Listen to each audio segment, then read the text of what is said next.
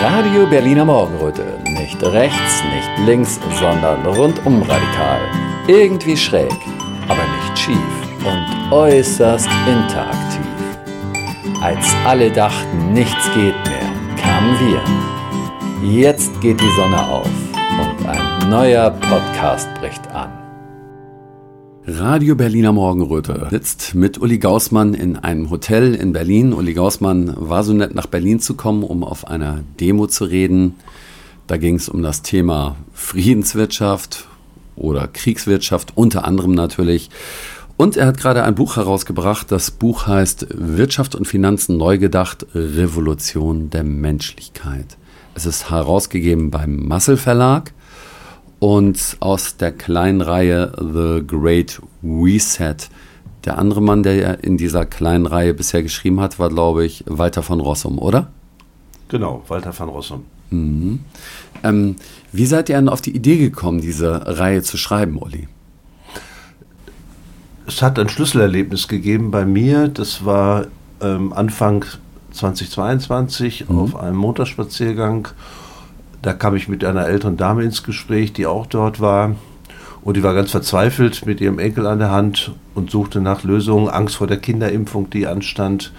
Und an wen kann man sich wenden? Wer kann einem helfen? Mit wem kann man sich zusammentun? All diese Dinge.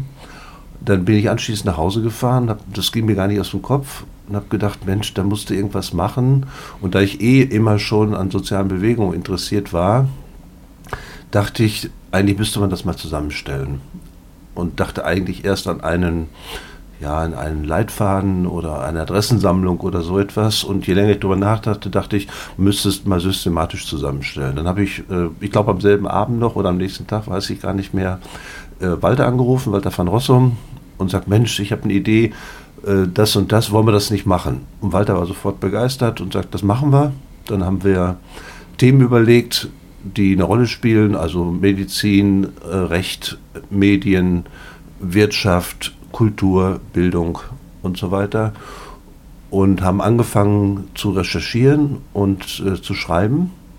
Und nach kurzer Zeit festgestellt, dass das Material so umfangreich ist, dass da am Ende ein Telefonbuch rausgeworden wäre, mhm. von vielleicht 700, 800 Seiten, was man keinem zumuten kann. Und dann haben wir es geteilt und entstanden sind da zwei Bücher. Walter hat seins schon fertig, ist auch schon erhältlich mhm. mit dem Thema Alternativen in Medien und Recht. Und ich habe mich dann auf die Wirtschaft konzentriert und Gesundheit, was ich eigentlich auch noch machen wollte, weggelassen, weil es dann in der Kürze der Zeit nicht mehr zu schaffen gewesen wäre. Dann wäre ich jetzt noch am Schreiben. Also, aber es bleibt ja noch äh, Material und Stoff genügend übrig, um die Reihe dann fortzusetzen. Ja. Hattest du früher schon mal Bücher geschrieben oder war das dein erstes? Ähm, streng genommen nein, das ist mein zweites Buch. Mein mhm. erstes Buch ist meine Doktorarbeit, mhm. die in 2022 auch in der zweiten Auflage erschienen ist. Und ich habe dann angefangen wieder zu schreiben, doch Spaß am Schreiben gefunden. Woher kanntest du Walter von Rossum? Walter kannte ich äh, schon vorher, weil ich ihn ähm, angerufen habe, um ihn zu einer Veranstaltung einzuladen, als er sein Buch Meine Pandemie mit Professor Drosten veröffentlicht hat. Mhm. Und dann haben wir uns verabredet, ich habe ihn besucht, wir haben uns getroffen bei ihm, uns den ganzen Tag unterhalten, uns angefreundet, inzwischen sind wir befreundet. So ist die Verbindung entstanden. Ja, das heißt, also auf jeden Fall hast du schon vorher verschiedene Veranstaltungen gemacht, auch Sachen, die äh, kritisch waren. Ne? Eigentlich auch vor der Corona-Zeit. Hattest du da auch schon äh, Sachen gemacht, die sich kritisch mit dem Staat beschäftigt hatten oder ist das erst seit der Corona-Zeit gewesen? Nein, nein, auch schon vorher. Ich komme hier aus Paderborn. Mhm und die Paderborn äh, gibt es seit, ich weiß gar nicht genau, Ende der 80er, Anfang der 90er Jahre etwa, eine Veranstaltungsplattform, das Linke Forum in Paderborn, mhm.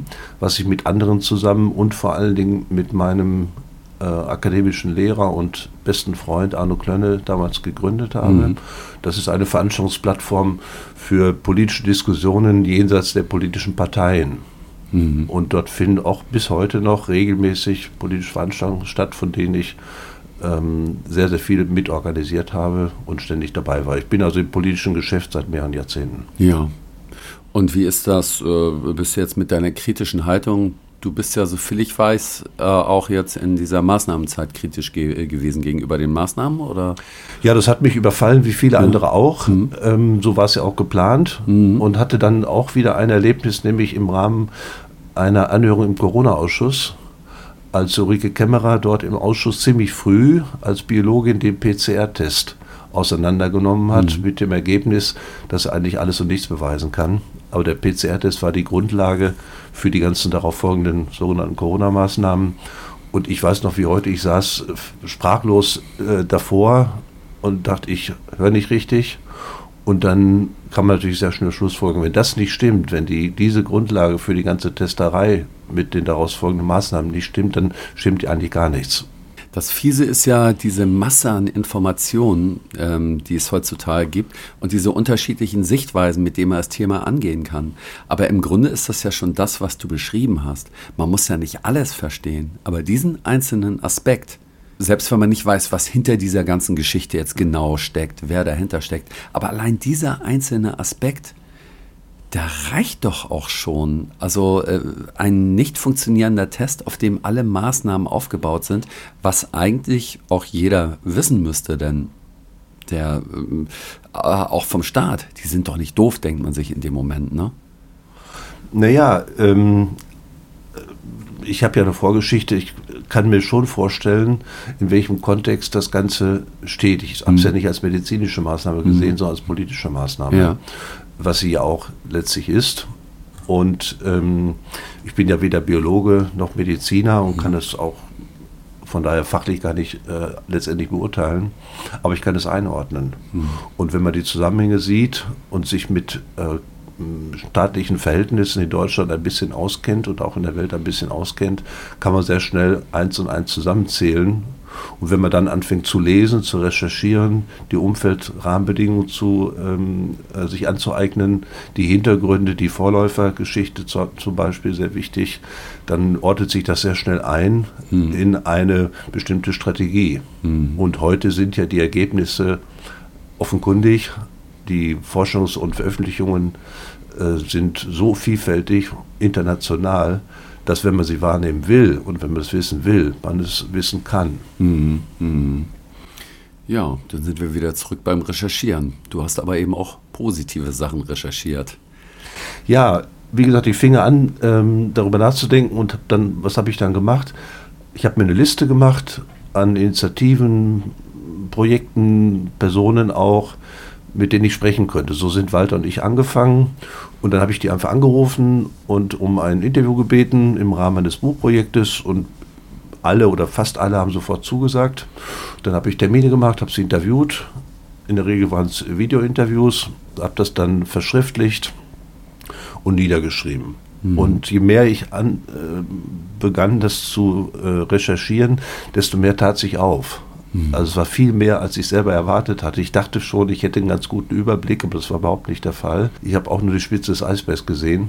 Und im Buch ist auch nur ein Teil enthalten. Es gibt viel, viel mehr. Es sind ja nur exemplarische Fälle, die ich schildere. Und das ist überhaupt nicht vollständig und nicht umfänglich, sondern es ist ein Ausschnitt. Ähm, aber das reicht schon, um die Breite darzustellen in den Bereichen Produktion, Handel und Finanzen. Das sind ja die Themen, um die es hauptsächlich geht. Wie ist dein Eindruck? Ist der so, dass das jetzt in den letzten drei Jahren total geboomt hatte oder war da schon vorher sehr viel vorhanden? Das ist ähm, sowohl als auch so. Also mhm. es gibt Initiativen, die gibt es schon viel länger, die haben mit der, ähm, mit, dem, mit der Corona-Thematik ab 2020 äh, ursächlich gar nichts zu tun. Mhm. Die gibt es viel länger, aber sie ordnen sich ein in eine alternative Lebensproduktionsweise, in der beschriebenen Form. Und dann gibt es einige, die sind echte Neugründungen äh, aus 2020, 2021 und haben in dieser kurzen Zeit, man muss es ja auch so etwas, wenn man es sozial betrachtet, über die Strecke sehen, wie in Deutschland oder in der Welt, Deutschland in dem Fall, ähm, soziale Bewegungen sich äh, verfestigen mhm. und etablieren, enormes geleistet. Bemerkenswert, sehr, sehr bemerkenswert. Übrigens nicht nur im Bereich der Wirtschaft, auch im Medienbereich gilt das, auch im Rechtsbereich und im Gesundheitsbereich gilt das natürlich auch, aber hier gilt es auch so. Hm. Das bedeutet, dass Menschen das selber in die Hand genommen haben, also mit enormes geleistet, nehme ich mal an, ne? Ja, ich finde, der Ausgangspunkt ist ein ganz ähm, äh, banaler, möchte ich fast sagen man könnte feststellen, wenn man mit denen spricht, die das vor allen Dingen initiiert haben, ich kann ein paar Beispiele hm. nennen, ja, dass sie äh, ihrem Bauchgefühl getraut haben. Äh, und äh, gedacht haben, irgendwas stimmt da nicht und ich lasse mich nicht verwirren, sondern ich mache das, was ich intuitiv für richtig halte. Ähm, ein Beispiel finde ich, das äh, für mich überzeugend zum Beispiel ist also unser Beispiel von Sabine Langer, mhm. von der Genossenschaft Menschlich Wirtschaften. Das gilt aber auch für Kell, also dem Superman, den manche vielleicht von den Demos in der mhm. Superman-Kostüm mhm. ähm, kennen, der das äh, Helfernetzwerk aufgebaut mhm. hat. Und für viele andere auch. Die haben einfach ihr Ding gemacht und haben angefangen, etwas zu planen. Jedenfalls das, was sie angeboten bekamen, wie sie weitermachen sollten, wie sie sich fügen sollten, wie sie sich verändern sollten, das haben sie nicht akzeptiert und haben einfach ihr Ding weitergemacht, gegen alle Widerstände. Das ist wirklich respektabel und bemerkenswert. Ja, das sind Unternehmer, was du da beschreibst, ne? richtige Unternehmer. Ja, die, die unternehmen was. Ja. Also keine Unterlasser, sondern Unternehmer, ja. die unternehmen was, ohne großartige ähm, äh, Weltplanungen, sondern ja. die fangen einfach im Kleinen an und aus dieser Idee, aus einer Konzeption, aus einem äh, aus einer inneren äh, Überzeugung heraus, nämlich für eine Sache zu brennen. Ich glaube, das ist der entscheidende Punkt.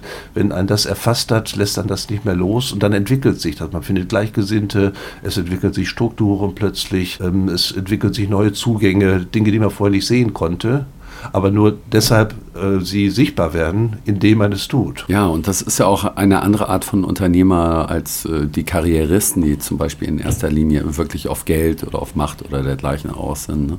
Das scheinen ja alles eine ganz andere Art Menschen zu sein, als das, was man sonst als Unternehmer kennt. Ja, ich glaube, äh, wenn man das Kriterium anlegt, wie man Unternehmer normalerweise versteht, nämlich als Gründer von Firmen, die ein Geschäft betreiben, um damit Geld zu verdienen und zwar vornehmlich damit Geld verdienen zu wollen. Das ist das Motiv im Rahmen einer kapitalistischen Wirtschaft, ist dort das Motiv ein ganz anderes. Das Motiv ist ein, ähm, ein, auch ein Unternehmen aufzubauen, in welcher Form jetzt auch immer, was sich auch finanziert. Aber mit völlig anderen inhaltlichen Ausrichtungen. Nicht im Sinne von Wachstum, um des Wachstums willen, sondern im Sinne einer Entwicklung. Also dass man inhaltliche, moralische, ethische, wirtschaftliche Ziele verfolgt, die auch einfach die Lebensbedürfnisse der Menschen abdecken. Da ein Dach über dem Kopf, gesunde Lebensmittel, Energie, Wasserversorgung, und so weiter, medizinische Versorgung, dass das im Vordergrund steht, nach dem Motto, es muss ja nur reichen. Es würde reichen, wenn der Bedarf gedeckt wäre. Es muss nicht notwendigerweise Profiteure geben, die davon ein großes Geschäft haben und Geld investieren, Waren produzieren, Dienstleistungen erstellen, um noch mehr Geld daraus zu ziehen. Also dieser Geld, Ware, Mehrgeld, Zusammenhang für sie keine große bestimmte Rolle spielt. Was glaubst du, was findet da statt? Findet da von unten eine Veränderung der Wirtschaft statt oder findet da das Wachstum einer Parallelwirtschaft statt, die neben der anderen eventuell auch noch existieren kann? Also ich glaube, dass eine andere Art von Wirtschaft, ich nenne sie mal Bürgerbewegung von unten, schon längst begonnen hat. Mhm. Die ist nicht im Entstehen, die gibt es bereits, wenn auch noch minoritär, wenn auch noch in der Minderzahl. Aber wie man sieht, die Entwicklung ist sehr dynamisch und es finden sich immer mehr Menschen, die sich dann an diese Dinge anschließen, an diesen Dingen anschließen können und das äh, mitmachen, mittragen und mitverfolgen. Das sieht man sehr deutlich äh, im Bereich der äh, Gemeinwohlökonomie, ob das Genossenschaften sind oder Aktiengesellschaften. Es gibt verschiedene Beispiele. Äh, bei der besagten Genossenschaft Menschliche Wirtschaften sieht man es sehr deutlich, die praktisch aus dem Nichts angefangen sind und doch heute mit veritablen Größenordnungen tätig sind oder auch schon erste Vervielfältigungen haben, Ausweitungen haben. Das gilt aber auch für andere. Das gilt zum Beispiel für die Regionalwert AG in Freiburg, die mhm. mit Corona der Corona-Zeit als Gründungsimpuls gar nichts zu tun hat. Die gab es schon viel, viel länger, die auch im Bereich der äh, Lebensmittelproduktion, der Landwirtschaft tätig sind. Das gibt es im unternehmerischen Bereich. Das gibt es vor allen Dingen auch im naheliegenden Ausland, im europäischen Ausland. Und das gibt es im Bereich der Komplementärwährungen auch. Und das bildet ein, äh, einen Zusammenhang, äh, der dazu führt, dass Menschen, mehr und mehr Menschen beginnen, sich tatsächlich zu verabschieden aus der kapitalistischen Warenwirtschaft und eine neue, eine neue Basis finden, von der sie auch leben können und mit der sie auch versorgt werden können. Aber der entscheidende Punkt ist, sie nehmen es selber in die Hand. Es wird ihnen nicht vorgesetzt, es wird nicht vorproduziert, äh, sondern sie nehmen es selber in die Hand. Das ist politisches Lernen at its best, finde ich. Mhm. Ähm, und es liegt ihnen, es ist deshalb auch so erfolgreich, weil es ihnen unmittelbar nahe liegt. Es ist in ihrem eigenen Interesse und nicht im Interesse eines Dritten. Es ist nicht entfremdet, es ist nicht für einen anderen, ähm, sondern es ist für einen selbst oder für eine Gruppe selber. Das macht was völlig anderes mit den Menschen, als wenn man ähm, abhängige Lohnarbeit betreibt, dafür auch bezahlt wird, aber die Ergebnisse der Arbeit letztendlich ja einem doch nicht gehören, sondern und auch nicht äh, selbstbestimmt man tätig ist, sondern bestimmt wird. Das ist ein großer Unterschied.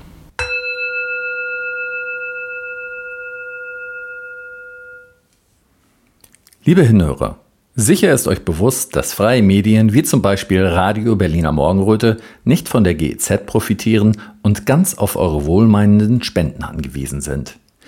Wenn euch also gefällt, was euch bei RBM serviert wird, freuen wir uns über einen kleinen Anerkennungsbeitrag. Zahlungsmöglichkeiten gibt es am Fuße unserer Webseite. Danke, dass ihr mitmacht.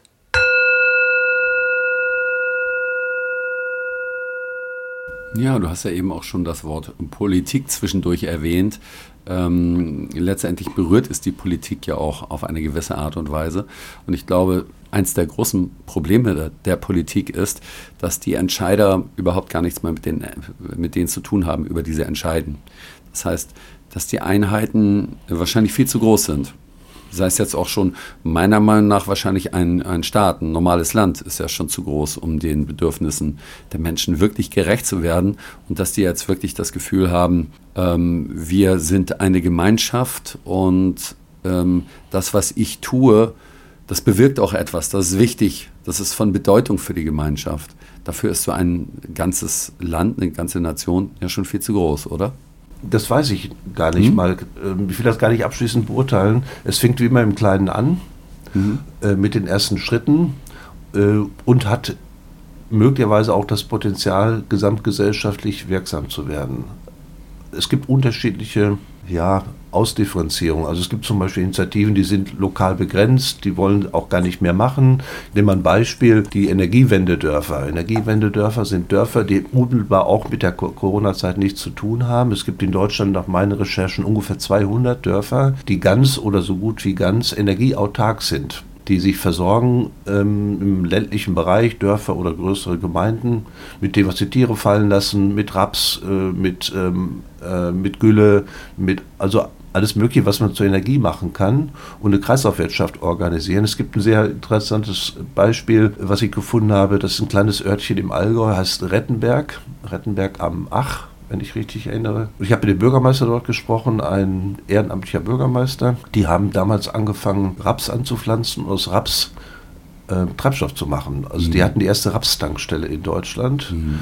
Wo man sein Auto tanken konnte und den Trecker tanken konnte und so weiter und sind energieunabhängig, sind ein Sonnendorf, also heute gehört dazu Photovoltaik, Solar und so weiter. Äh, dann hat ähm, der Bürgermeister zu tun bekommen mit der Landesregierung der bayerischen der Bürgermeister ist, glaube ich, von einer freien Wählergemeinschaft, diese üblichen Abspaltungen, die es in Bayern sehr viele gibt, die mhm. freien Wählergemeinschaften. Und äh, dann ist durch die Politik der Steuersatz für Raps Treibstoff so erhöht worden, dass der Rapstreibstoff teurer wurde als der Diesel. Und so hat man eben dann wieder den Hals äh, abgedreht. Das hat die aber nicht ähm, abgehalten, das weiterzumachen. Die haben dann noch zusätzlich im Ort eine eigene Währung eingeführt, den Weichtaler, mhm. der Weichtaler, indem man im Ort Wurst und Käse kaufen kann, man kann den Handwerker bezahlen, man kann die kommunalen Steuern bezahlen. Selbst der Bürgermeister und die Gemeinderäte, die ehrenamtlich tätig sind, die Aufwandspauschalen werden im Weichtaler bezahlt, den man aber nur im Ort wieder ausgeben kann. Echte Kreislaufwirtschaft läuft wunderbar wunderbar. Mit Lockdowns hatten die nichts zu tun. Das Dorf äh, floriert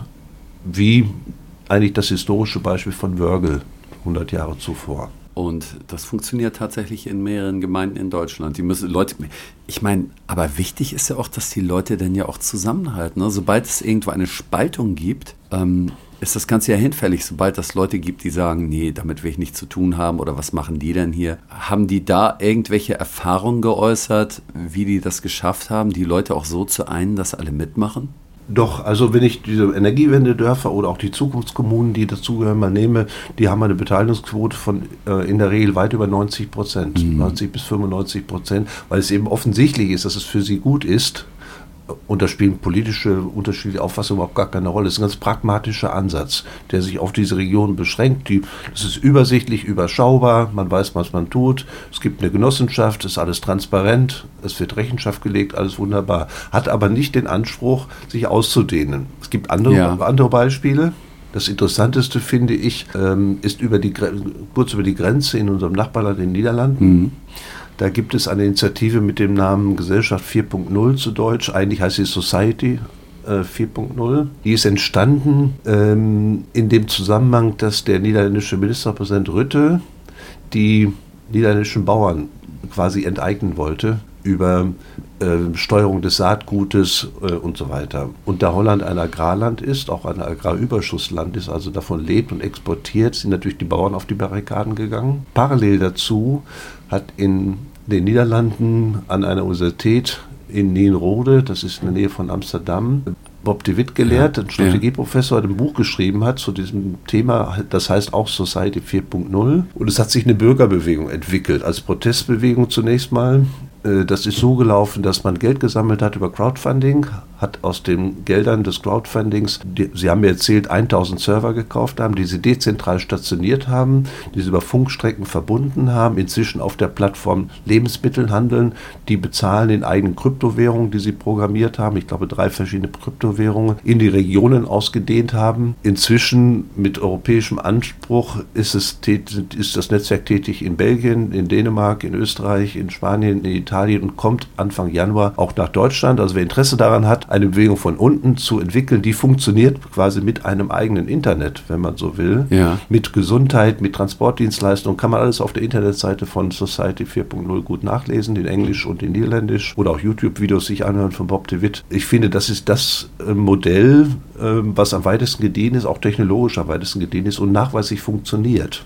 Es hat keinen Führer, der Bob de Witt ist nur Begleiter, Berater, sondern die Führer sind die Menschen selber in den Regionen. Sie organisieren sich selbst mit hohem Expertenwissen, hohem Know-how ähm, und erfolgreich. Und äh, das stärkt Selbstbewusstsein, Selbstvertrauen. Bürgermeister schließen sich inzwischen an. Selbst das ähm, Kosmetikunternehmen Wala manche kennen vielleicht diese Kosmetikreihe von Dr. Hauschka, ist Mitglied dieser Society 4.0 geworden. Also ganz erstaunliche Ergebnisse und das zeigt eben, es gibt beides. Es gibt regionale, lokale Lösungen, es gibt auch darüber hinausgehende Lösungen. Es kommt ein bisschen auf den Fokus an und auch auf die Thematik, um die es geht.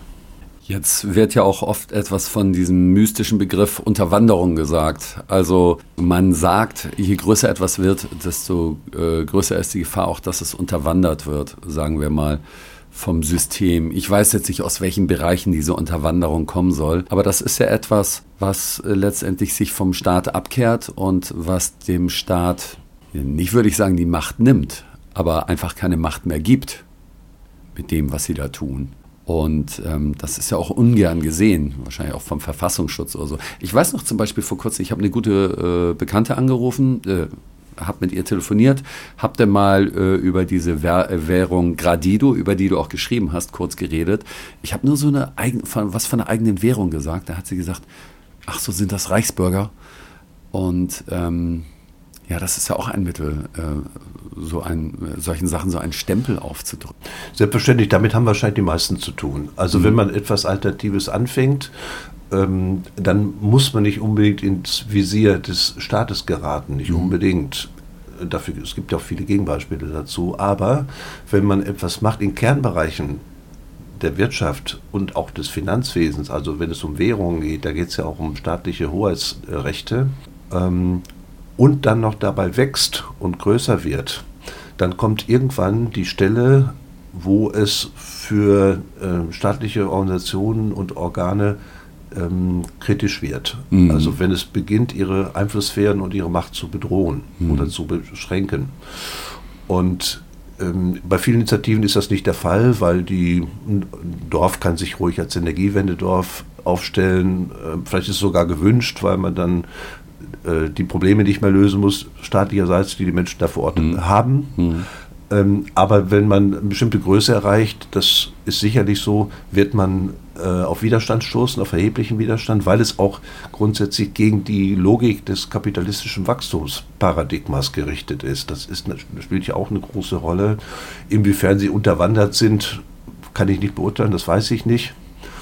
Ähm, sicherlich wird, wird, das, wird das beobachtet, das ist ja auch alles öffentlich, es gibt Internetseiten, mhm. Zeitungen dazu, man tritt auf und so weiter, das lässt sich ja gar nicht verhindern, das will man ja auch gerade. Äh, man wird es sehen und es hängt von den Menschen ab, selber da aufmerksam zu sein äh, und sich nicht vom Weg abbringen zu lassen. Ja.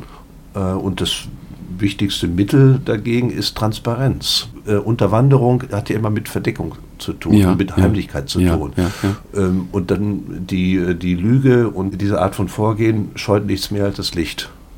Ja. Und Licht zu schaffen, zu gucken, was hinter dem Vorhang ist, das ist eigentlich die Aufgabe der demokratischen Bewegung. Und gegen Transparenz und Öffentlichkeit ähm, das ist das, was am meisten gefürchtet wird. Deshalb wird es ja so bekämpft und mhm. geframed äh, und in die Ecke gestellt und äh, Rechts und Verschwörung und mhm. weiß ich nicht was, ähm, was ja alles nicht stimmt, mhm. ähm, die was nicht so angelegt ist. Mhm. Und deshalb ist das beste Gegenmittel Herstellung von Durchsichtigkeit, von demokratischer äh, Kontrolle, von Transparenz, von Öffentlichkeit. Wenn man nicht zu verstecken hat, kann man auch alles zeigen. Ja. Na, ich meine, ich habe eben auch gerade gedacht, das muss ja jetzt nicht zwangsläufig irgendwie unterwandert werden, weil man sagt, okay, das ist jetzt gefährlich für den Staat oder wollen wir mal gucken, was dahinter steckt. Es kann ja auch sein, dass Leute denken, mein Gott, da sind ja großgewachsene Strukturen, vielleicht könnte man davon irgendwie profitieren. Mhm. Und äh, dass so ein System dann nach und nach korrumpiert wird. Und das ist ja sowieso etwas, das ist ja schon sehr oft in der Welt passiert. Etwas, was auf Idealismus begründet, wird mit der Zeit dann irgendwann äh, korrumpiert. Ich dachte da eben gerade an diese ja, Wahler, dann habe ich gedacht, okay, okay, dann kommen da jetzt so größere Sachen rein da irgendwie. Ja. Dann kann es Überschneidungen geben und dann wird das vielleicht mit rüber ins System so peu à peu gezogen. Die Gefahr ist da, das ist auch richtig, aber da hat man Vorsorge getroffen. Mhm. Also wenn man in einer Genossenschaft wie diese zum Beispiel Mitglied wird, dann kann man die Genossenschaftsanteile nicht an Dritte verkaufen. Mhm. Man kann sie auch nicht handeln, mhm. also da ein Handelsprodukt draus machen, sind auch nicht börsennotiert. Äh, deshalb bieten sie eigentlich gar keine Attraktivität für Investoren an, für externe Investoren. Das gilt auch für andere, auch für, als Aktiengesellschaft kann man Aktien so ausgestalten, dass sie, äh, man nennt sie vinkulierte Namensaktien sind, also sind ohne Stimmrecht. Mhm. Man ist beteiligt an den Erträgen, aber man kann auch nur eine bestimmte Anzahl erwerben man kann auch über die Satzung verbieten, dass sie gehandelt werden, dass sie an Dritte verkauft werden, dass man große Pakete kaufen kann, was am äh, Markt, also in Börsen üblicherweise ja gang und gäbe ist. Und damit kann man verhindern, dass große Investoren äh, sich das äh, krallen mhm. äh, und dort einsteigen und das eben dann am Ende kippen und auf ihre Seite ziehen. Wie viele Währungen hattest du dir ungefähr angeguckt? Äh, ich muss dazu nochmal sagen, im Grunde sind eigene Währungen ja sogar verboten. Ne? Ja. Das heißt, es gibt ja doch einen Weg, das irgendwie zu umgehen. Äh, es gibt das Währungsmonopol des Staates, mhm. Währungen herausgeben, also das, was wir als Geldscheine kennen oder als Münzen kennen, äh, darf nur der Staat, also die entsprechenden ähm, Banken, Bundesbank in dem Fall. Mhm. Äh, und insofern ist der Begriff ein bisschen Mist, äh, ein bisschen, den muss man genauer fassen. Also mhm. wenn man über Alternativwährungen spricht, dann meint man eigentlich alternative Tauschmittel. Also sie sind eigentlich im klassischen Sinne Schuldscheine oder sie sind äh, Tauschmittel, äh, die keine, äh, keine Marktzulassung haben also eine offizielle Währung sind. Deshalb, ich würde lieber von Parallelwährungen oder man nennt sie auch Komplementärwährungen mhm. sprechen, Währung jetzt in Anführung gesprochen. Ich habe mir, ich weiß nicht wie viele, bestimmt ein Dutzend oder so mhm. Währungen angeguckt. Es gibt große Netzwerke, die die gesamte äh, Welt der Komplementärwährungen darstellen. Ein großes Netzwerk ist zum Beispiel Moneta. Mhm. Moneta ist ein Expertennetzwerk, auf dem man sich sehr, sehr gut informieren kann mhm. über das, was in Deutschland, aber auch in Europa, auch weltweit an Währung existiert. Wenn man jetzt die Kryptowährung mit einberechnet, gibt es ungefähr ein Verhältnis von 10.000 bis 14.000 Alternativwährungen oder Komplementärwährungen zu etwa 200 nationalstaatlichen Währungen. Mhm. Das ist etwa das Verhältnis. Also wie gesagt, inklusive der Kryptowährung. Wenn man die rausnimmt, also da gehört auch Bitcoin und so weiter dazu, wenn man die rausnimmt, ist trotzdem das Verhältnis immer noch eklatant höher. Also es gibt eklatant mehr Komplementärwährungen, als es nationalstaatliche Währungen gibt. Auch in Deutschland. Die älteste Komplementärwährung, die man kennt, ist der Chiemgauer. Ähm, in der Gegend um Rosenheim, Traunstein so, ist entstanden aus einer Schülerinitiative einer Waldorfschule. Der Christian Geleri hat das damals entwickelt mit einer, mit einer Schulklasse und ist heute eine akzeptierte Alternativwährung dort in der Region, wo man mit Euro bezahlen kann oder auch mit dem Chiemgauer Es gibt das in der Schweiz zum Beispiel, die Wehrbank, also wie man spricht, Wehrbank, die schon seit 1934 gibt, schon über 100, also fast 100 Jahre. Eine Vollbank, die den Wir herausgibt, die Währung, neben dem Schweizer Franken. Man kann dort Kunde werden als Privatmann oder auch als Firma. Wenn ich es richtig im Kopf habe, gibt es, glaube ich, 3200 äh, Unternehmen, die das machen, mit riesigen Transaktionsvolumen. Es ist die größte, die Vollbank mit dem größten Netzwerk an kleinen und mittelständischen Unternehmen in der Schweiz. Ja, ähm, also ganz, ganz erstaunlich. Dann gibt es die, was den Namen schon gedacht, genannt, solche Währungen wie Gradido oder mhm. Minuto gehören auch dazu. Äh, sind unterschiedliche Systeme, die elektronisch oder auf Papierbasis funktionieren, sind letztlich immer Tauschsysteme, wo man Zeit tauscht gegen eine Leistung ähm, oder Zeit und äh, Leistung gegen eine andere Zeit und Leistung mhm. tauscht, Tauschsysteme, die sich einfach herstellen lassen. Der Minuto lässt sich am Computer selber herstellen. Energiegutscheine nennt der Konstantin Kirsch das. Gradido ist elektronisch, auf elektronischer Basis ein System, hat aber inzwischen auch Papierwährung, den Dankbar, mhm. Äh, mhm. den man richtig äh, bestellen kann und kann mit dem Geldschein eben auch agieren. Und es gibt ein sehr, sehr interessantes Beispiel, äh, oder ich will zwei nennen noch aus dem europäischen äh, Ausland. In 2010, nach der letzten großen Finanzkrise, ist in Sardinien, Sardinien ist kein reiches Land, agrarisch geprägt und so. Und dann haben vier Italiener aus Sardinien angefangen, eine, eine eigene Währung zu gründen, den Sardex. Und haben das auch erfolgreich gemacht. Inzwischen ist der Sardex nicht mehr eine Gründung von vier Personen, sondern eine Aktiengesellschaft mit 50 Angestellten, inzwischen auch auf dem italienischen Festland tätig, hat sich echt etabliert. Ähm, das ein Beispiel, ein zweites Beispiel ist der Le Mans, wenn ich es richtig ausspreche, mhm. aus der Schweiz, am Genfer See.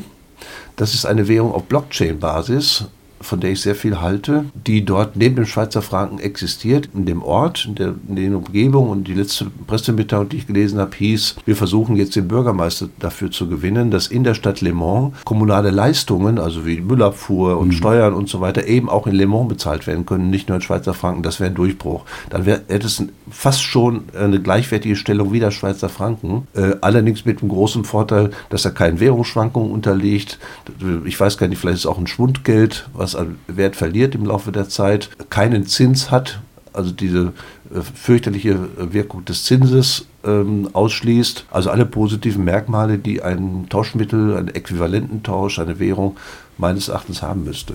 Du sag mal, was kann man noch zum Aufbau deines Buches so sagen? Da sind ja nicht nur die Sachen einfach aufgezählt, nur in der Einführung, da erzählst du noch eine Geschichte, die du vorhin auch so erzählt hast. Und dann begründest du ja auch nochmal, warum das Ganze überhaupt notwendig sein sollte für die Menschen auf dieser Welt.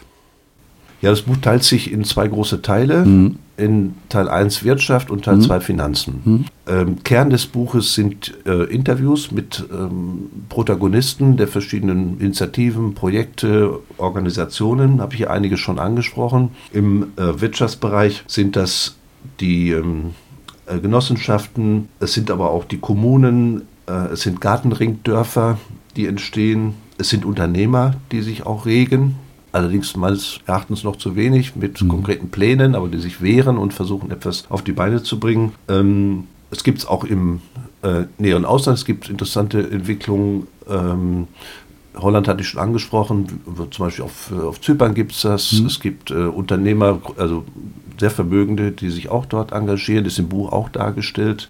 Ähm, und das zweite Teil sind die Finanzen. Da beginne ich mit dem, was man eigentlich wissen müsste, mit Silvio Gesell, mhm. mit dem gesamten Zinsthema. Klar, klar. Äh, für die Experten ist das nichts Neues, aber für viele eben doch, mhm. mhm. Äh, dass man äh, mal weiß, was in Wörgl eigentlich passiert ist, abgesehen von dem historischen konkreten Umständen, was da grundsätzlich passiert mhm. ist. Das entwickle ich ein bisschen, komme dann zu Tauschringen, zu Zeitbanken, Helfergemeinschaften, ähm, gallische Dörfer, Vertrauensgemeinschaften und zu alternativen Geldsystemen wie Gradido, wie den Sadex Minuto. Und der dritte, äh, der, der dritte Teil eigentlich in dem Finanzteil beschäftigt sich mit der Frage, gibt es eigentlich die Möglichkeit der digitalen Planung mhm. gesamtgesellschaftlich mhm. unter äh, demokratischer Kontrolle mit radikaler Demokratie? Und beschäftige mich also mit Fragen der äh, Vernetzung, der äh, Blockchain, äh, der, bis hin zur KI und ähm, führe dann über zum Schluss in die Frage, gibt es eigentlich gemeinwirtschaftliche, gesamtgesellschaftliche Utopien? Gibt es, ich würde ja. mal sagen, sozialistische Utopien? Mhm. Äh, damit meine ich jetzt nicht DDR 2.0 oder mhm. ähnliches, das mhm. ist ja nicht die Frage, sondern die Frage, wenn die Gesellschaft und vor allem auch die wirtschaftliche, die ökonomische Seite ähm, so äh, hochtechnologisiert ist, wie sie das ist, wie ich am Beispiel von Walmart darstelle oder von mhm. Alibaba, das ist im Grunde genommen Planwirtschaft unter anderen Vorzeichen, aber es ist im Grunde Planwirtschaft, sagen die Inhaber übrigens selber, ähm, könnte man sich dort eine Weiterentwicklung vorstellen, eine Übernahme, eine, ähm, eine Aufnahme dieses ähm, Produktivniveaus, ähm, dieses Produktivkraftniveaus und das in eine gesamtgesellschaftliche Planung auch überführen. Könnte man eine Gesellschaft planen heutzutage mhm. unter den der Maßgabe, die Bedürfnisse der Menschen vor allen Dingen zu decken und nicht privatkapitalistische Interessen zu bedienen. Im Buch habe ich dann neben den Interviews das verwoben mit einer Diskussion aktueller gesellschaftlicher Fragen. Also ich habe mehrere Bücher besprochen, zum Beispiel das äh, von der relativ populären Journalistin äh, Ulrike Herrmann. Da ist im letzten oder vorletzten Jahr schon ein Buch erschienen mit dem Titel Ende des Kapitalismus, wo sie die Behauptung aufstellt, aufgrund der ökologischen ähm, Folgen von kapitalistischer Wirtschaft haben wir gar keine andere Chance, als runter, runter, runter zu fahren. Und sie empfiehlt grünes Schrumpfen. Hm. Also nicht ein anderes Wachstum oder weniger Wachstum, sondern Null- oder Minuswachstum. Wir müssen wieder runter auf das Niveau von 1974. Das ist äh, in dem Buch so ausgeführt. Damit setze ich mich auseinander und kritisiere das auch. Und es gibt Alternativentwicklungen, es gibt zwei, drei Bücher, die ich da bespreche, von Raul Zellig, Die Untoten des Kapitals, ein ganz wichtiges Buch, weil auch viele praktische mm, Vorschläge mm, mm, vorkommen. Und am Ende des Buches komme ich nochmal zu der Frage, wohin führen eigentlich die weltweiten Proteste? Das hast du mit deiner Frage, mhm. Frage auch so angedeutet. Kann man sich auch eine Alternative grundsätzlich vorstellen oder ist es nur regional so? Weil es nicht nur in Deutschland, sondern weltweit äh, ja, äh, Riots, Aufstände, mhm. Unruhen gibt. Also man braucht nur nach Afrika gucken oder andere Regionen der Welt, BRICS-Staaten und so weiter. Es verändert sich ja sehr viel. Wohin führen die weltweiten Proteste? Welche Richtung geht mhm. das? Welche sind dann erkennbar und absehbar? Ähm, dann geht es in einem Kapitel um den Kampf um die Meinungsführerschaft, um die Hegemonie. Da beschäftige ich mich mit Gramsci äh, und der Psychologie äh, des Mitläufers. Wie kommt es eigentlich, dass so viele Menschen mitmachen? Woran liegt das eigentlich? Mhm. Und was, mhm. wie ändert man das? Und das letzte Kapitel heißt bei mir dann Revolution von unten. Das ist auch ein etwas längeres grundsätzliches Kapitel, Kapitel wo ich dann der Frage nachgehen gehe, was sind die Voraussetzungen und die Rahmenbedingungen für einen gravierenden sozialen Wandel, Transformation, sagen manche, ich nenne es Revolution, also ein Bruch mhm. mit, mhm. Äh, mit diesen Verhältnissen. Wer ist der soziale Träger? Wer kann das ins Werk setzen? Mit welchem möglichen Ergebnis kann das ausgehen? Unter welchen, unter bestimmten konkreten Bedingungen? Das ist etwa so der, der Rahmen, in dem sich das Buch abspielt. Toll, danke.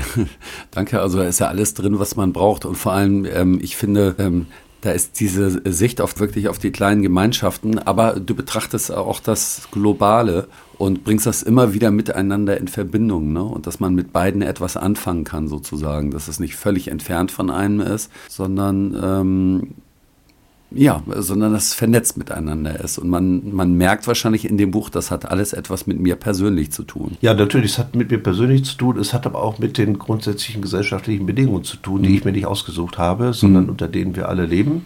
Und man muss diese Gesellschaft äh, sich mal anschauen und sie möglichst hoffentlich richtig analysieren, in der wir uns jetzt befinden, und versuchen, äh, Schlussfolgerungen zu finden. Ich bediene mich der ökonomischen Analyse des Instrumentenkastens von Marx das mhm. ist für mich die ähm, überzeugendste Form der Analyse von kapitalistischen Gesellschaften. Mhm. Und wenn es um Perspektiven geht, auch wie auch von Gramsci, der sozusagen der Erfinder der Zivilgesellschaft ist, sich mit der Zivilgesellschaft in der faschistischen Haft bei Mussolini in seinen berühmten Gefängnisheften auseinandergesetzt hat und sehr, sehr viele gute Anregungen ähm, von ihm zu übernehmen sind, wie man zu seiner Zeit unter, also im Kontext des Faschismus, aber heute eben unter anderen Bedingungen, das durchaus produktiv für sich verwenden kann. Sehr, sehr viele überlegenswerte Anregungen und äh, Vorschläge und auch Kategorien, an denen man sich orientieren kann. Ja, dann bleibt mir zum Schluss nur noch zu fragen, wie viel von dem Was du da geschrieben hast, wendest du schon selber an. Also äh, die Frage wäre, hast du ja schon mal so eine Währung ausprobiert oder bist du in eine Genossenschaft eingetreten? Machst du irgendwas selber von den Sachen da? Ja, ich bin ähm, Mitglied der Genossenschaft Menschlich Wirtschaften, mhm. schon sehr früh. Mhm. Äh, ich wende auch Gradido an, das ist im Moment äh, aber nur virtuell, weil man es nicht real einsetzen ja, kann. Ja. Sowas wende ich an. Ich beteilige mich an der Diskussion um die Weiterentwicklung von Society 4.0, was ich für hochinteressant halte. Mhm. Und darüber hinaus äh, habe ich das Vorhaben, wenn das Buch dann erschienen ist, Ende November, stehe ich zur Verfügung für Lesungen, für Vorträge ja. und auch für Workshops für diejenigen, die tiefer einsteigen wollen, sowohl theoretisch nach dem Motto, nichts ist praktischer als eine gute Theorie oder eben auch nur praktisch und wissen wollen, wie man eine Regionalwährung einführt, wie man das mit Society 4.0 nach vorne bringen kann und so weiter und so weiter. Also mit Aktiven, die konkret was machen wollen, die sich nicht so sehr für die Theorie interessieren, mhm. aber für, für Praktika eben. Das auch mit anderen zusammen, das ist meine Idee, ist mein Vorschlag. Im Buch ist das auch angesprochen, da kann man sich an mich wenden und das dann ähm, auch nutzen. Und äh, wie findet man diese Workshops? Die Workshops findet man ähm, indem man mich einfach anschreibt. Im Buch ist eine Internet, eine, mhm. Entschuldigung, eine E-Mail-Adresse angegeben, die heißt Revolution der Menschlichkeit at posteo.de. Unter der E-Mail schreibt man mich an, wenn man Interesse hat. Und dann schauen wir mal, wie ein berühmter Münchner Fußballphilosoph immer zu sagen pflegte, was man daraus macht und man ähm, da was auf die, äh, auf die Beine bringt. Es gibt jedenfalls äh, erste Nachfragen auch und äh, großes Interesse. Und ich stehe dafür zur Verfügung und dann muss man mal schauen, was man daraus macht. Gut, dann bedanke ich mich ganz, ganz herzlich für deinen Besuch in Berlin, Olli, und für dieses Interview. Ich bedanke mich auch herzlich, Oliver, für die Möglichkeit, das hier vorstellen zu können.